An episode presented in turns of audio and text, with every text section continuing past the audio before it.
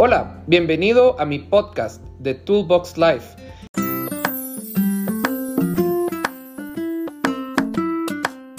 Hola, hola, hola, hola, bienvenidos a otro martes de carpooling. Este es un martes especial. Este martes, eh, como se los prometí la semana pasada, logré conseguir a una persona que nos indicara sobre cuáles eran las causas eh, que Salvador adquiriera Bitcoin, viéndolo desde la parte sociocultural, eh, política, ¿verdad? Em, es importante ver que esta situación del Bitcoin pues está causando mucho revuelo a nivel internacional, mientras unos países como Sudáfrica y Brasil, por ejemplo, eh, están diciendo de que no es bueno tener el Bitcoin y que lo quieren limitar. Otros países como El Salvador están adoptando esta política y están generando esta, esta decisión de poner el Bitcoin como una moneda central y moneda de curso legal, ¿verdad? Eh, es algo interesante lo que está pasando y esto tiene muchas implicaciones económicas, eh, políticas, geoestratégicas. Realmente es importante ver que la decisión de que el presidente Nayib Bukele haya tomado la, la decisión de poner el Bitcoin como moneda de curso legal tiene varias implicaciones para El Salvador. Número uno, en cuanto a que sus aliados estratégicos durante mucho tiempo han sido Estados Unidos. Eh, de hecho, ellos en 1991 tomaron el dólar como moneda de curso legal, eh, reemplazando el colón. Y, em, y eso hace que, que tenga esta situación un poco más interesante. Vamos a invitar al, al licenciado Alberto Santiago, eh, que es internacionalista y eh, licenciado en Relaciones Internacionales y que conoce un poco sobre esta situación eh, que estamos viviendo. Buenas tardes, Roberto, ¿cómo estás? ¿Cómo estás, Javier? Buenas tardes, ¿cómo te va? Bien, bien, bien. Gracias por aceptar mi invitación y te agradezco mucho que estés con nosotros para comentarnos un poco sobre las implicaciones que tiene El Salvador de haber puesto a, eh, que puso Nayib Bukele el, el, Bitcoin, ¿verdad? Contanos cómo, cómo, crees vos que va a ser esta situación eh, en cuanto a las relaciones eh, diplomáticas que tiene El Salvador con, con Estados Unidos. Pues bueno, la situación pareciera fácil de analizar desde la perspectiva donde estamos nosotros, pero realmente El Salvador ahorita se encuentra en un proceso de transición y de cambio, no solo en las relaciones diplomáticas y las relaciones internacionales que tiene con sus aliados y, y los demás países, sino que también se encuentra en un proceso de transformación interna, ¿verdad? Eh, la política interna de Nayib Bukele la, está tratando de, mejorar, por decirlo de alguna forma, sacando al viejo estamento que hay y eso implica también que hay una alianza muy fuerte de ese estamento con los Estados Unidos de América, que es el mayor socio comercial de, de El Salvador y también el mayor socio de cooperación. Lo que sucede ahí es de que el Salvador y Estados Unidos ahorita entran en una relación bastante áspera porque el gobierno de Nayib Bukele decide formar y realizar ya una relación estrecha eh, binacional con, con, la República Popular de China, porque Nayib Bukele se da cuenta que el epicentro económico y comercial está girando para el Asia y ya no tanto para Occidente, ¿verdad? ¿Qué es lo que sucede acá? Que se complica la cuestión para, para Estados Unidos porque eh, a, modo que toda la gente lo, lo dice y lo habla, eh, Centroamérica y Sudamérica es el patio trasero de Estados Unidos, ¿verdad? Pues Entonces, es algo muy coloquial, ¿verdad? Es algo muy coloquial. Y obviamente, pues esto tiene varias implicaciones, porque, por ejemplo, una de las formas como Estados Unidos ha mantenido el control durante la región ha sido a través de la manipulación del dólar. El hecho de que el dólar sea el curso legal a nivel mundial, pues cierta parte toma como la hegemonía que tiene. El hecho de que El Salvador decida desenlazarse de una moneda y pasar a otra donde nadie puede tener el control, porque realmente eh, la estructura de Bitcoin hace de que nadie pueda tener el control para que esto sea eh, descentralizado realmente. Eso le da un ultimátum a Estados Unidos. El, realmente El Salvador no se desenlaza completamente del dólar. Lo que sucede es de que El Salvador a partir de ahora tiene dos monedas de curso legal. Entonces puedes usar el dólar o puedes usar el Bitcoin. Eh, como bien decís, eh, la dolarización para El Salvador realmente no fue la panacea, fue una la panacea que ellos esperaban en su economía, no, no lo fue de esa forma. Más bien el dólar complicó la economía interna de El Salvador y sobre todo la, la de la mayoría de la población. Eh, recordemos que El Salvador tiene una deuda de casi el 93% de su PIB. Ese es un dato muy importante. Y el Bitcoin lo que va a hacer ahorita es de que va a poner o puede poner de lado al dólar y la gente va a poder empezar a, hacer compras y hacer pagos a través de, este Bitcoin, pero suena complicado porque eh, mucha gente no entiende todavía qué es una criptomoneda, mucha gente no las maneja todavía. Comprar un Bitcoin como unidad entera es algo carísimo. Eh, si no mal recuerdo, la última vez que vi estaba como en 53 mil dólares el Bitcoin y lo puedes fraccionar a tal punto que puedes llegar a cobrar hasta 0.00001 Bitcoin, que eso equivale a cierta cantidad de dólares sobre el valor total. Y ya hasta empezaron los chistes, ¿verdad? Que había gente que decía que iban a comprar una pupusa por 0.00001 Bitcoin o algo así. Entonces, eso va a ser complicado, ese doble manejo de moneda creo que va a haber una clase social o una clase eh, de personas en, El Salvador que entienden, que saben y que tienen acceso al Bitcoin, que la van a empezar a usar más y no se van a ver tan afectados con, la tasa de inflación, no se van a ver tan afectados cuando Estados Unidos quiera eh, ponerles un, hasta aquí con el tema del dólar. Y va a haber otra clase social o, otra clase de personas que van a estar muy eh, arraigadas al dólar y que no van a poder usar o salir de eso.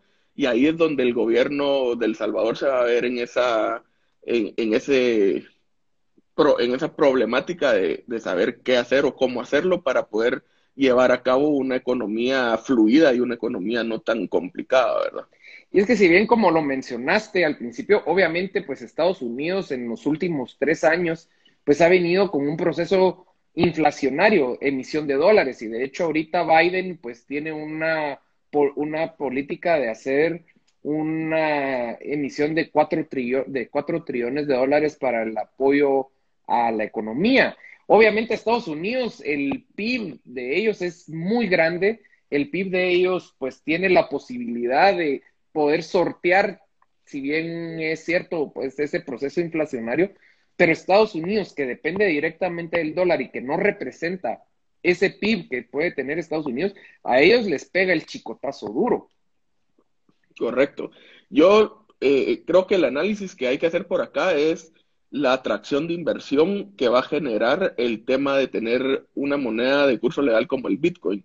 Se hablaba ya de, de esta gente que le, que le dicen que son los minadores o mineros de Bitcoin, les dicen algunos, habían algunos que ya estaban pensando en ir a invertir a El Salvador para crear una infraestructura, porque recordemos que el Bitcoin se maneja a través de estos blockchain, que son los que le dan la validez a la moneda, ¿verdad? Entonces, eh, había esta gente que decía que podían llegar a alcanzar inversiones de hasta 100 millones de dólares en el transcurso de uno a tres meses a partir de aprobada la ley de, del curso legal del Bitcoin. Eh, ¿Qué es lo que sucede ahí? cómo impacta esto a la región centroamericana o a países como nosotros aquí en Guatemala o u Honduras, que estamos en otra dinámica totalmente diferente, que no reconocemos a China continental, que todavía viene Estados Unidos a decirnos qué hacer, cómo hacerlo y nos pone una fuerza de tarea, es de que esas inversiones se van a ir a otro lado y Guatemala, un país de 16, 17 millones de habitantes que necesita mucho más inversión, todavía no entiende ni capta qué es una criptomoneda ni la, ni la generación de inversión que se puede generar dentro del país, no solo en infraestructura de telecomunicaciones o en infraestructura de Internet, sino que en infraestructura real de carreteras, de edificios, de generación de puestos de trabajo, de todo esto. Eh, China sale ganando. ¿Qué le conviene a China? Que el dólar ya no sea la moneda oficial de, uso, ¿verdad? Para hacer las transacciones internacionales. Igual Rusia. Rusia ya dio un ultimátum de decir de que ya no quería usar el dólar y esto complica a, Estados Unidos. Lo que sucede es que el dólar es una moneda de facto. Lo aceptaron todos los países después de la Segunda Guerra Mundial, eh, Bretton Woods y todos estos tratados internacionales que se dieron después de la Segunda Guerra Mundial y la moneda de facto es el dólar y quien no usa dólar no está en el comercio internacional, etcétera, etcétera. Pero la situación está cambiando, la tecnología está cambiando y el Bitcoin ahorita viene a crear esa, esa permanencia de, de, ser una moneda internacional también de, de, uso, donde puedes comprar a nivel internacional cualquier mercancía y la puedes adquirir con, con el tema del Bitcoin. Ya, ya no solo es una cuestión de de inversión como en la bolsa de valores, sino que es una cuestión de, pago y, compra y venta de mercadería con, el Bitcoin, ¿verdad? Sí, y, y hablando un poquito más a fondo, o sea, para mí la estrategia que utilizó Bukele fue fantástica porque él no solo le estaba diciendo a Estados Unidos, miren mucha, yo quiero que ustedes inviertan en mí, que no me vean solamente como el que les hace el jardín, sino que me vean también como una posible hub de inversión. El, les estuvo, va a decir, va a decir, y yo creo que una de las cuestiones de que él empiece a, tomar relaciones más con China y con Rusia es para dar, dar ese, ese llamado de atención, por así decirlo, a Estados Unidos de decirle, miren, no somos solo su jardín, somos, podemos ser sus aliados estratégicos. Geopolíticamente, ¿Cómo ves vos la entrada de China y Rusia a, Estado, a, El Salvador y que El Salvador esté desenlazándose, eh, si bien no, no completamente, pero ya no va a depender solo de, del dólar, sino que ya va a tener otra moneda? Las reacciones de los, de los secretarios para el hemisferio occidental y para el Triángulo Norte de, de Centroamérica de parte de Estados Unidos fueron eh, realmente contundentes y se asustaron, creo yo, hasta en algún punto. le decía um, Julie Chang, que es una de estas secretarias, le decía en un tuit a Bukele que nada de lo que China prometía iba sin tener que pagar el favor después. Y Bukele le respondió, pues Estados Unidos es el mayor socio comercial de China. Entonces, yo también quiero ser socio comercial de China y quiero esos 500 millones que me ofrece 500 millones de dólares que me ofrece China en infraestructura para un estadio, una biblioteca, carreteras y un tema de desarrollo portuario. Y eso es súper interesante cómo Bukele reacciona también a eso. Lo que sucede es de que los cambios en política interna de, El Salvador han levantado las alarmas en Estados Unidos porque en la pugna geopolítica que hay ahorita a nivel internacional, tener a China en su patio trasero eh, se, se, le va a complicar mucho la situación, no solo militarmente hablando, sino con temas de inversiones, temas de capitalización, de bancos, de financieras, de empresas, porque lo que está haciendo China ahorita es tratando de invertir todo el superávit económico que tiene, llevando sus empresas a ultramar, pues, a otros, a otros países. Y es lo que Estados Unidos dejó de hacer hace mucho tiempo y las empresas de Estados Unidos ya no quieren invertir en esta región por temas de narcotráfico, de corrupción, de burocracia y de un montón de factores más. Mientras China lo que tienen, lo que está haciendo es vayan todas las empresas chinas que puedan, salgan, vayan a instalarse a otros, a otros países de los otros cuatro continentes que hay y veamos cómo podemos expandir esto. China tuvo un, fue el único país durante el 2020 que tuvo un superávit. ¿Cómo, ¿Cómo hacemos nosotros como un paísito, como una pequeña región, llegar a tener ese superávit que China, donde fue el epicentro de la pandemia del COVID-2019, haya logrado crear un superávit y que tuvo un encierro total en casi todas las regiones de China? Aquí nos encerraron cuatro o cinco meses y ya todos estábamos pidiendo pelo y tratando de respirar con una pajilla debajo del agua porque ya no la economía no aguantaba y no teníamos ni el apoyo ni la solvencia del gobierno. Y mucha gente puede decir que son gobiernos autoritarios en China, pero yo a nuestros eh, oyentes o a las personas que están viendo eso, les aconsejo que investiguen un poco más sobre China, porque la China de hoy no es la China de hace 40, 50 años, de un partido comunista fulminante, ya las ciudades de China se desarrollaron, el comercio es otro nivel de comercio, ya no es la misma China que estamos hablando ahorita, que fue hace 50, 60 años, pues. Exacto. No, y si bien eh, China, por ejemplo, tiene ciertas limitaciones en cuanto a tecnología, digamos, no permite ciertas eh, no permite ciertas eh, plataformas como digamos Facebook, Google, por razones de seguridad de Estado, dicen ellos, pero China tecnológicamente está mucho más adelantada. Por ejemplo, yo investigaba esta plataforma de WeChat, que es el WhatsApp chino, puedes, eh, enlazar tu cuenta de banco, puedes enlazar tu tarjeta de crédito, puedes hacer compras desde WeChat, puedes hacer eh, aparte de negocios, o sea, puedes hacer un montón de cosas. Estás parado en la estación de bus, ves una pancarta de un, de un restaurante, eh, escaneas el código QR y por medio del código QR podés mandar a, comprar, ¿verdad? Y eso, eso realmente es importante, es importante saberlo porque también parte de la estrategia de, digitalizar el dinero como lo es el Bitcoin es hacer esas transacciones mucho más fáciles y mucho más transparentes. O sea, yo me he topado con gente que me dice, no, es que es más fácil estafarte en Bitcoin que, en dinero. Y le digo yo, no, porque en Bitcoin queda todo registrado. Eh, existe un ledger, existe un, un apunte donde vos puedes ver todas las transacciones que se hicieron y vos le puedes decir a la persona, mira, Aquí está, en este caso, está la transferencia que yo te hice. Y obviamente, pues esto en cuestiones de relaciones norte-sur afecta, ¿no? Sí, por supuesto que va a ser complicado para China y para El Salvador lidiar con Estados Unidos, que tiene la presión de ser su mayor socio comercial, y para Estados Unidos lidiar con la presión de que tiene a uno o dos países de distancia al, poder de la China popular, que en cualquier momento decide también armar una base militar, que creo yo que es el mayor miedo que tiene eh, Estados Unidos ahorita. Y económicamente, pues eso es, las transacciones económicas van a empezar a ser mucho más fáciles eh, conforme vayan avanzando los años con la tecnología China es el promotor número uno de la tecnología 5G, que la tecnología 5G viene a cambiar absolutamente todo lo que conocemos en temas de Internet, en temas de tecnología, en temas militares, en temas comerciales.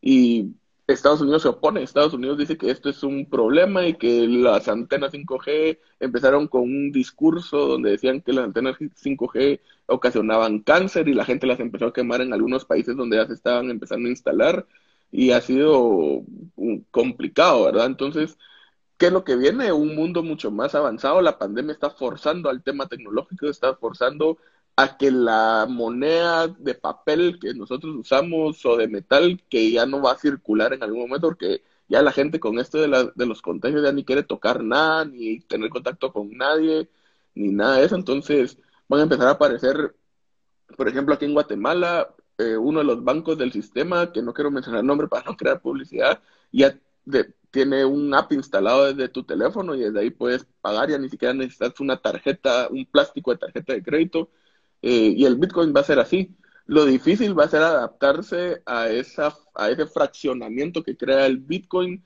de, del valor en 0.00 tanto de Bitcoin equivale a tanto en dinero o vamos a tener que cambiar nuestra numerología de, consumo y en lugar de vender por quetzales, vender por fracciones de Bitcoin y la gente que tenga Bitcoin va a ir fraccionando. Complicado, creo yo, para, yo me incluyo, para nosotros tener un Bitcoin de 53 mil dólares, no tenemos esa cantidad de dinero, seguramente hay mucha gente que sí lo tiene. Sí, eh, eh, aquí tengo un, un comentario de Luis Morataya que dice, hablando del tema de las remesas que representan un 20% del PIB, en El Salvador, ¿se verá reflejado un incremento de la misma al no haber intermediario? Pues habría que ver de qué forma van a ser las remesas ahora, porque si la persona te va a mandar un Bitcoin y ya no dólares y ya no vas a tener que ir al sistema bancario a pagar un fee por el manejo de esos dólares, el sistema bancario salvadoreño también va a perder, ¿verdad? Y es que la transferencia va a ser mucho más fácil, porque yo en cuestión de segundos te, te, lo mando. O sea, la, eh, comisión que yo, eh, remesante en Estados Unidos, tengo que pagarle para transferir a vos y vos en El Salvador te quitan un fee el banco para poderte pagar y en el caso de Guatemala que te hacen la conversión de dólares a quetzales y que te dan la tasa de interés más baja. Allá yo te puedo mandar .0005 bitcoins que representan 100 dólares a un costo mucho menor de lo que cero, se prácticamente. Sí, de hecho. Es es lo que dice el ingeniero Morata ahí, que es un costo, una comisión cero. Una comisión cero y mucho más fácil. Las transferencias comerciales también, o sea, estás hablando de que vos vas a venir a dar, em, querés transferir a tu proveedor eh, del otro lado del mundo, Italia, España, eh, China, Japón, Corea, las transferencias son en milisegundos. Si mucho se tardarán una hora no 24, 48 horas. Eso viene a facilitar eh, e, el comercio exterior, que viene a mi segunda pregunta. ¿Cómo ves vos que se va a ver afectado Guatemala teniendo un país hermano, vecino, mucho más tecnificado, mucho más tecnologizado? ¿Cómo, cómo se van a ver afectadas las MIPIMES? ¿Cómo se va a ver afectada la política interior de Guatemala? Pues esa pregunta es complicada de responder porque Guatemala lleva en teoría más de 20 años en un proceso de tecnificación de su mano de obra y en un proceso de, en teoría de, lograr crear este ambiente de, de, uso de tecnología para los diferentes sectores. Pero la realidad es otra. Que tengamos dos celulares o tres celulares por persona en un país como Guatemala no quiere decir de que seamos usuarios eficientes de la tecnología que hay a nivel global ahorita. Y que uno cuando viaja a otro país o la gente que ha tenido oportunidad de viajar a otros países más avanzados, te das cuenta que en Guatemala todavía hay un retraso excesivo en, en el tema de tecnología. ¿Cómo va a afectar? Va a afectar de que las inversiones van a empezar a migrar a países donde le garanticen el tema completo de seguridad jurídica, de seguridad de, de, de Estado y seguridad de inversión, y que en Guatemala no, lo, no se puede garantizar, no lo podemos garantizar. Eh, yo desconozco, no, no, he leído la verdad cómo está la situación de, de, la certeza jurídica en El Salvador ahorita a partir del gobierno de Nayib, pero con lo que he leído desde que se aprobó la ley del Bitcoin es de que ya estos blockchainers, estos mineros o minadores de, de Bitcoin van a ir a invertir a El Salvador por lo menos más de 100 millones de dólares. Y muy inteligentemente Bukele viene y combina o hace esta combinación de tecnología Bitcoin con turismo y pone sus playas a disposición para que la gente no solo vaya a invertir, sino que también vaya a disfrutar de una vida o un sueño americano tipo Miami, donde la gente solo va a divertirse y a hacer fiestas, sino que también atrae mucha inversión y pone a disposición las playas y que El Salvador realmente sí tiene playas muy bonitas que las ha sabido explotar en, turismo y ecoturismo sobre todo. Entonces, ¿qué es lo que va a pasar? La gente anteriormente venía a Guatemala por tema de, los ancestros y las ruinas mayas y ver toda la cultura maya. Eh, empezaron a migrar ahorita más para, para Quintana Roo, que es todo el tema de Tulum, de, de Cancún, de Chichen Itzá por diferentes temas, por las alertas rojas que nos ponen las embajadas de la inseguridad que hay en el país. Eh, después para tema de playas, de descanso, de todo esto, empiezan a mirar a Costa Rica y Guatemala cada vez empieza a perder y a perder más el tema turismo, que es, es otra industria que genera mucho empleo, que genera mucha, mucho ingreso de, de dinero y que la gente que tiene dinero que viene a gastar tiene bitcoins. Entonces vas a tener que viajar a El Salvador y ya ni siquiera vas a tener que reportar en tu boleta migratoria si llevas más de 100 mil dólares en efectivo, cuando puedes llevar un Bitcoin de 53 mil dólares y nadie te, lo, nadie te lo va a, no te lo pueden esculcar, no te lo pueden decir que pases a, a, llenar un IBE o a llenar algo porque está en la, en la nube, está en la red, es tecnológico, es, no es algo real que lo, puedas, lo tengas que presentar. Y puedes ir a gastar a El Salvador lo que querrás de esos 53 mil dólares que tengas en tu Bitcoin.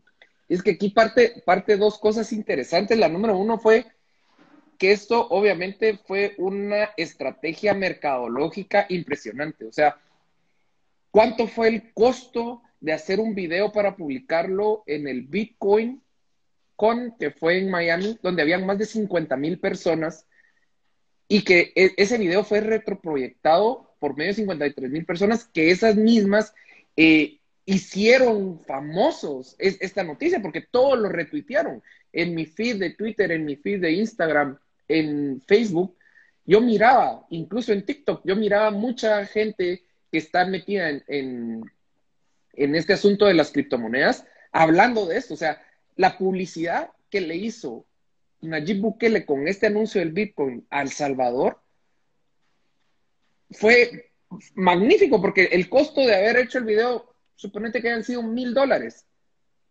pero en publicidad, gente que no, tal vez no sabía ni en dónde estaba El Salvador, ahorita ya sabe dónde está. Y como decís, empezar a promocionar las playas, empezar a promocionar el estilo de vida, esto obviamente genera. Y la número dos es que pone en jaque al sistema financiero, porque al momento en que El Salvador pone al Bitcoin como empresa de uso legal, en todo el sistema internacional monetario, se tiene que reconocer y tienen que ponerlo como moneda internacional, porque es la moneda que está utilizando El Salvador.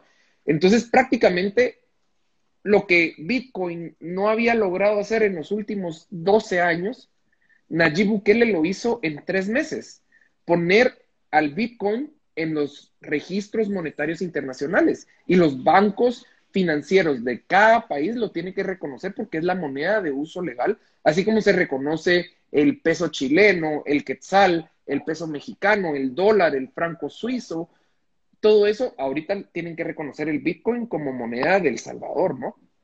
Sí, de hecho ya si alguien se puede meter a Wikipedia ahí, en Wikipedia ustedes ponen El Salvador, Wikipedia, y ya ahí aparece que el Bitcoin ya es una moneda de curso legal en El Salvador.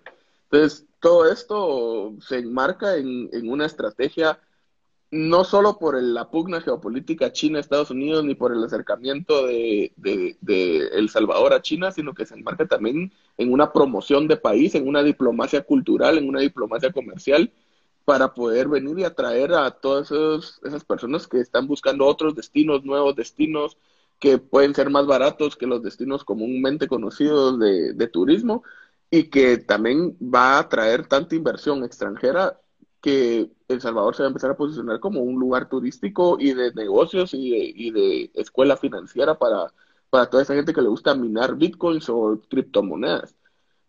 ¿Qué es lo que sucede?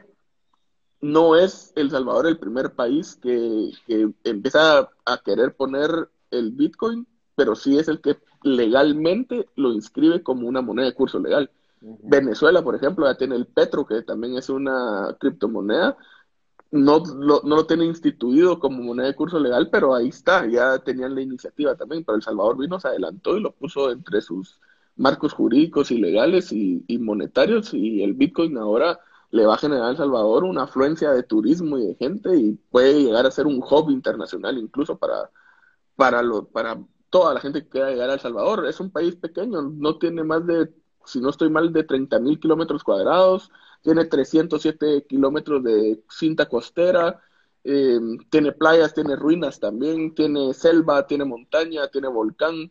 Eh, ¿Qué es lo que le falta a El Salvador? Hacer mejorar su renta media que tiene con, los ciudadanos, sacar a la pobreza a un gran porcentaje de, personas que todavía están afectadas con, el tema ese y empezar a atraer inversión y generar empleo a través de esta propuesta del Bitcoin y que si uno se mete a investigar ahorita, el país con más billonarios del mundo es China. Es China. El estado que más cooperación financiera está dando a nivel global es China. La mayor cantidad de empresas que están saliendo a buscar a dónde asentarse para expandir su producción, expandir todo, es China. ¿Qué le quita que El Salvador no se vuelva un hub de manufactura china y genere 100 mil empleos de, entre los próximos dos años.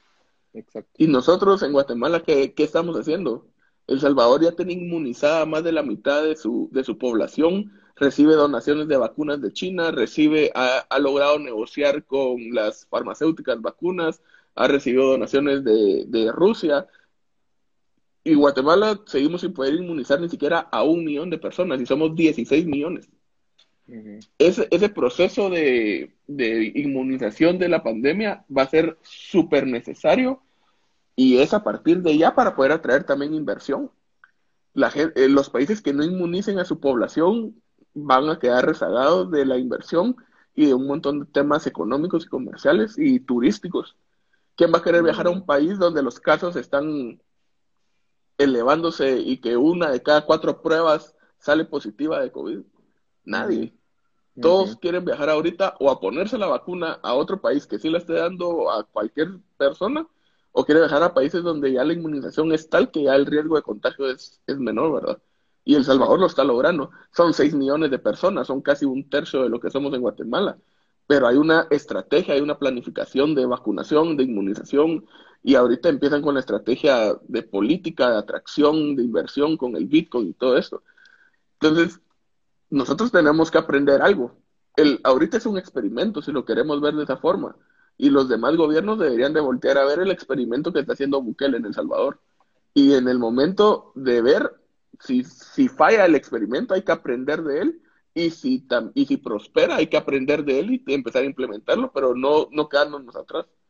Sí, que mal que bien eh, el experimento como, como país, y te digo, como empresario eh, y como consultor, yo creo que las empresas y los comercios guatemaltecos tienen que hacer la estrategia, como dicen los gringos, de piggyback, subirse y utilizar la estrategia de Salvador de Bitcoin y empezar a promocionar ellos también por su parte la parte turista. Ven a Guatemala, conoce ruinas, si vas a El Salvador para invertir y conocer, ven a Guatemala, nosotros tenemos montañas, volcanes, ríos, lagos, empezar a promocionar también, hacer, hacer uso de la estrategia de, Bukele para favor de nosotros. Pero eso lo tenemos que hacer ya. Obviamente es complicado porque hay, hay muchas limitaciones de parte del oficialismo, pero nosotros como empresarios tenemos que empezar a promover también nuestro turismo. Vas a ir a El Salvador a invertir en bitcoins, perfecto ven a Guatemala y conoce, estamos a tres horas del Salvador,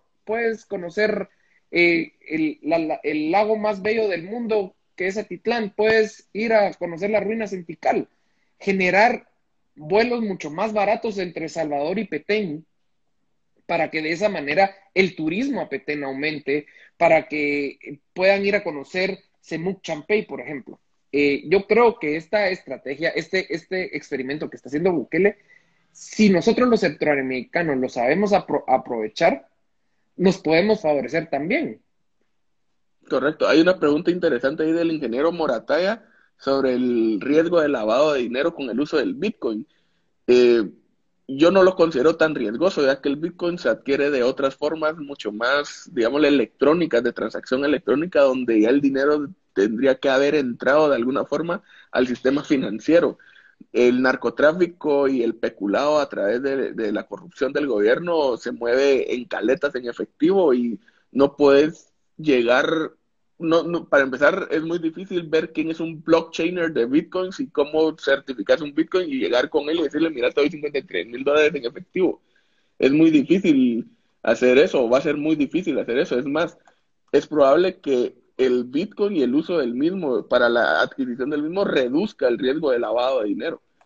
Porque tiene que pasar primero por un sistema financiero que, te va a hacer adquirir este, esta moneda o esta criptomoneda. Bueno, y de hecho yo hace poco eh, leí el caso eh, de estos señores en Estados Unidos de Colonial Pipeline, que es la, la, es el oleoducto más importante de Estados Unidos que abastece el petróleo y gas en Estados Unidos eh, los sistemas fueron hackeados, eh, fueron, fueron hackeados eh, hace, hace tres semanas y los hackers pidieron que se les pagara por medio de bitcoins. Creo que fueron 29 bitcoins, una cosa así, lo que pagaron. Pero si bien es cierto, el día de ayer salió la noticia que el FBI había logrado interceptar parte del, del pago que se hizo, porque como todo queda registrado en el ledger, lograron hacer trazabilidad de una billetera a otra. Obviamente les tomó más de, más de una semana, pero lograron interceptar parte de, parte de esto, ¿no? Y eso da luz a que sí puede ser trazable. Lo que se necesita es tener un poco más de, herramientas electrónicas que permitan hacer este rastreo. Hay otra pregunta aquí que de Silvia Santiago que dice, ¿la educación y la infraestructura tecnológica es un pro o contra para esta nueva implementación de Bitcoin para El Salvador? ¿Cómo considera que lo van a ir manejando? De lo que a mí respecta, va a ser un pro eh, de la forma en cómo lo vayan a manejar, me imagino que ya el gobierno de El Salvador con el ministerio correspondiente, que sería el de educación en ese tema, y, el de comunicaciones con el tema de infraestructura tecnológica, tendrán que ir desarrollando alguna estrategia.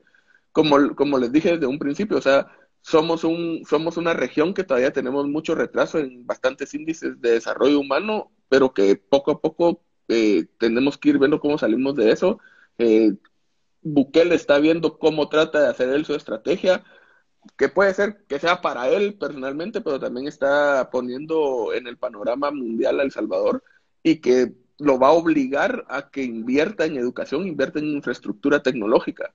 Y eso es lo que va a ir a hacer China ahorita con los 500 millones de dólares que les están dando en calidad de préstamo sin ninguna exigencia a cambio, o como diría Julie Chang de Estados Unidos, que nada va sin un compromiso, pero al momento no tienen compromiso alguno El Salvador, más adelante veremos qué, qué, le pide China a El Salvador, y, la, y todo ese tema de infraestructura tecnológica se la va a montar China, y El Salvador siendo un país tan pequeño, en menos de un mes va a tener las antenas 5G por todo lado y van a navegar a velocidades inimaginables y tener todo el toda la cuestión de, la, de educación financiera también. Exacto. La conectividad. La, conectividad. Es más, y, varias gente lo ha dicho, no solo, no solo en El Salvador, eh, Bukele lo decía, el, el programa educativo de, de, los colegios, porque no tiene que llegar o esperarse a hacer una universidad, desde la primaria debería de tener un curso o una clase de educación financiera.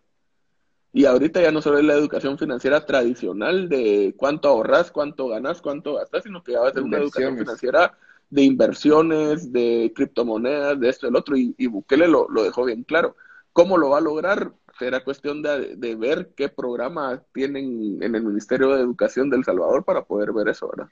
No, y también apoyando al, al tema de, de, la educación, pues podemos ver que es esta, esta nueva etapa del Salvador pues motiva a los estudiantes a desarrollarse y conocer más sobre programación, sobre ingeniería en sistemas, sobre eh, estrategias de mercadeo digital, sobre plataformas digitales que van a venir a favorecer a la población en El Salvador. Porque si bien es cierto, parte de, la, de, los trabajos, eh, yo estaba escuchando una conferencia la semana pasada que decía que más del 25% de los trabajos que actualmente conocemos para el 2030 van a desaparecer, porque se van a empezar a automatizar. Entonces, ¿qué le queda a la población ahorita? La población que está en quinto, eh, cuarto, quinto bachillerato, en magisterio, ¿qué le queda? Empezar a, educarse y aprender sobre programación, sobre minado, sobre generar nuevos ingresos, cómo podemos lograr esta, este avance, porque ya no, las carreras tradicionales de antes van a desaparecer, la automatización va en pasos agigantados. Y eso es en países que le están invirtiendo al tema de automatización. En Guatemala ahorita con el tema de la pandemia llevamos dos años de retraso a nivel de educación primaria y a nivel de educación secundaria. O sea, las personas que, que están saliendo ahorita de un bachillerato, una carrera técnica de secretariado a través de clases virtuales que son más o menos, que, que no sabemos qué calidad habrán tenido, van a salir con un rezago bastante grande a comparación de países mucho más avanzados como la parte de Europa occidental, Estados Unidos, China, que ya retomó clases desde hace casi más de seis meses eh, y todas estas regiones, ¿verdad? Nosotros seguimos atascados con una cuarta ola, le dicen ahora que viene de COVID y que la gente ya hay otra cepa que es mucho más volátil, mucho más virulenta.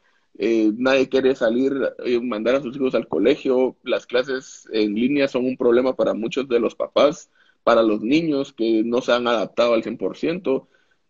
¿Qué, les, qué, qué va a quedar? Es que tiene que haber una estrategia de país, de gobierno, de Estado, donde la gente eh, se ponga en línea con la, con la inversión de educación y de bases tecnológicas, sobre todo, para poder ir creciendo e irnos acercando a estos países, porque si no, la brecha que ya hay va a ser aún mucho mayor. Exacto, sí. No, y obviamente eh, eh, de la parte de consultoría te puedo decir que la transformación digital en las empresas aquí en Guatemala va muy lento, creo que es de las cosas que menos atención se le ha prestado y que si bien ahorita con la pandemia pues tuvieron que implementar ciertas estrategias y ciertas herramientas que las tuvieron que implementar porque era de implementarlas o morir, ¿verdad? Eh, pero tenemos muchos retos, tenemos muchas cuestiones que, que, debemos hacer. El tema de transformación digital es interesantísimo y va muy de la mano con la educación. Eh, yo creo que aquí en Guatemala debemos de invertir en educación, pero en educación de calidad tenemos que generar prioridad en, esta parte, porque realmente ese es el futuro. El futuro de Guatemala es la educación. Si nos ponemos a ver en cuestiones de inversiones, de, construcciones que se deshacen, como el paso, el, libramiento Chimaltenango, eso, eso no le funciona a Guatemala. No, para nada. Y hay que, hay que tomar en cuenta lo siguiente yo no recuerdo ver una estadística y tal vez vos la sabes mejor, pero más del 60% de empresas a nivel mundial, no solo en Guatemala, son empresas familiares.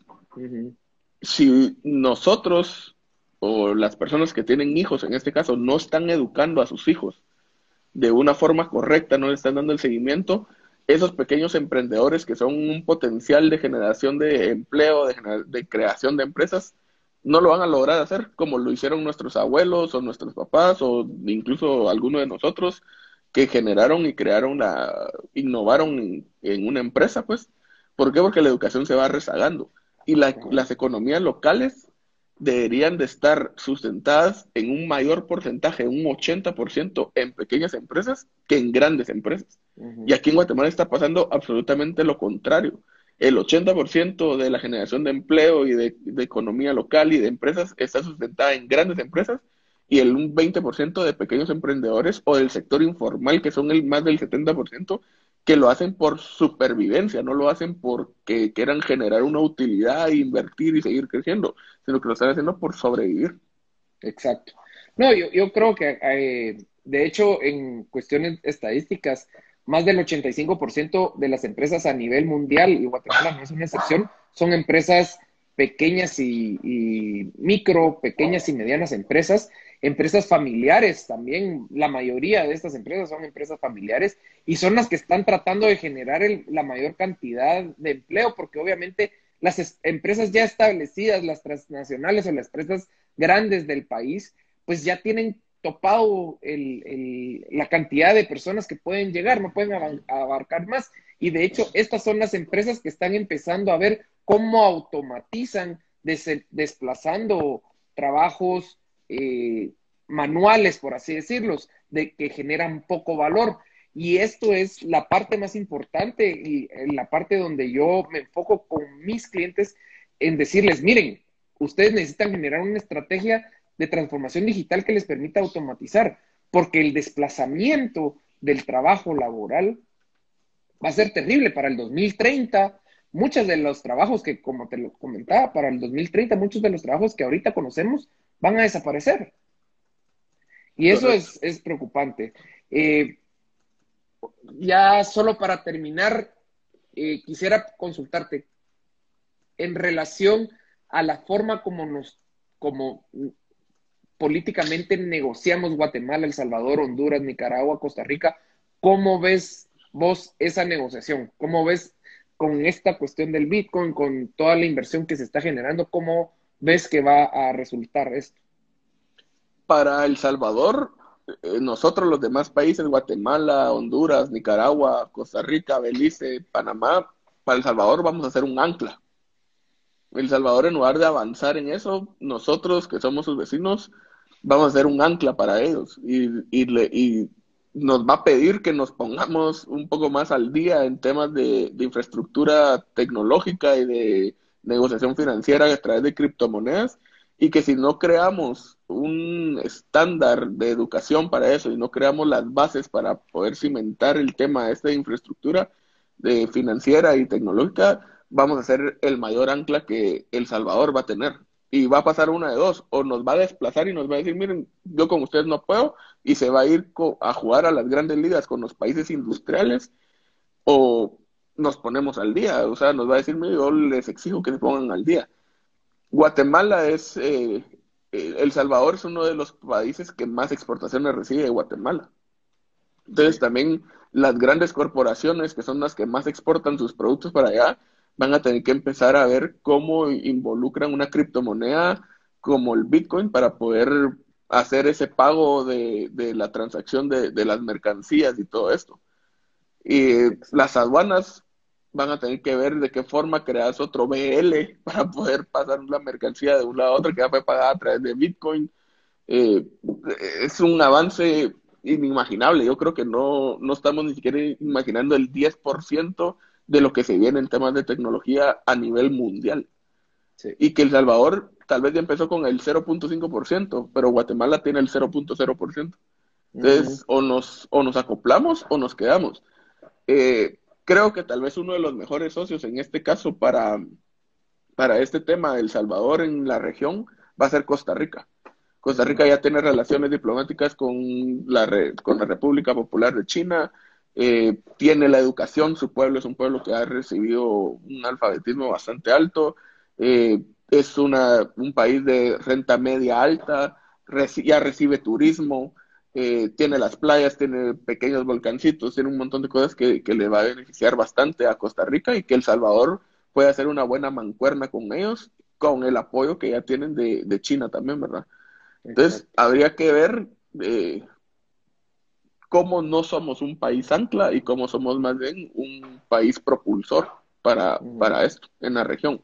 Que nos dejen va a ser otro tema muy difícil, que era el tema geopolítico que hablábamos a un principio y que es comprobable con una visita de la vicepresidenta de Estados Unidos a Guatemala, no vino a hacer ni a decir nada, solo vino a decir no migren. Sí, no migren, pero las condiciones para vivir en ese país a mucha gente se la está llevando la tristeza, ¿verdad? Entonces la gente siempre va a buscar cómo migrar, incluso ahorita, ahorita, ahorita, hasta la gente de dinero está migrando a Estados Unidos, no para irse a sentar a vivir allá, está migrando para irse a vacunar porque aquí no encuentran vacuna. Ese es otro tipo de migración que hay que hablarlo también. Entonces, no puedes venir y mandar a, la segunda al mando de uno de los países más fuertes y grandes del mundo a decir simplemente no migren. Sí, no migremos, pero miren la situación en la que nos tienen los últimos tres, cuatro gobiernos que han pasado. miren la situación en la que tenemos una pandemia y no logran negociar vacunas, nos donan por puchitos, nos donan una nada, no inmunizamos a nadie, hay una cuarta ola y hay otra, otra cepa más virulenta. Entonces decirle a alguien, mire, no mire. O sea, no, resuelve nada. Aquí, eso, eso, el tema de la migración y eso es un tema bastante complicado, pero eso se, se disminuye conforme vas generando mayor acceso a empleo, a educación, a salud, vas teniendo una sociedad más accesible a todos estos temas. Y es aquí eh, donde yo creo que como empresarios pues tenemos un camino difícil.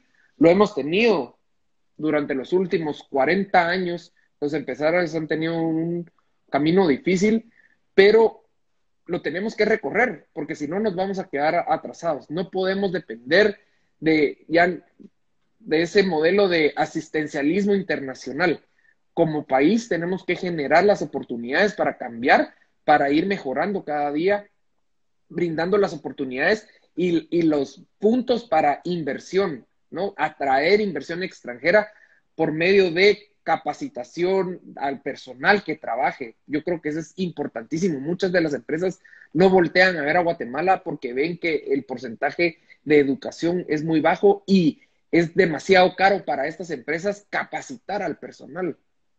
Eh, pero sí, eh, es un tema bastante interesante que da tela.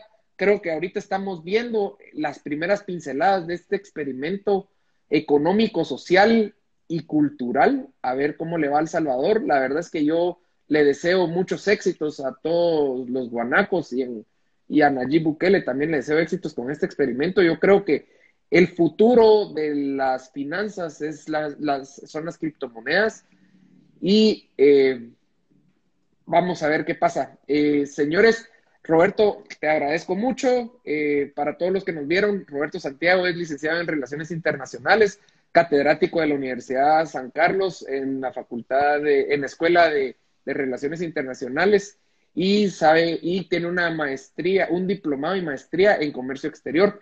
Roberto, te agradezco mucho el habernos acompañado y a todos ustedes. Gracias por estar en este martes de Carpool, un poco distinto desde la oficina, pero les agradezco mucho. Espero que pasen muy feliz día y nos vemos a la próxima. en contacto. Saludos. Nos vemos. Adiós.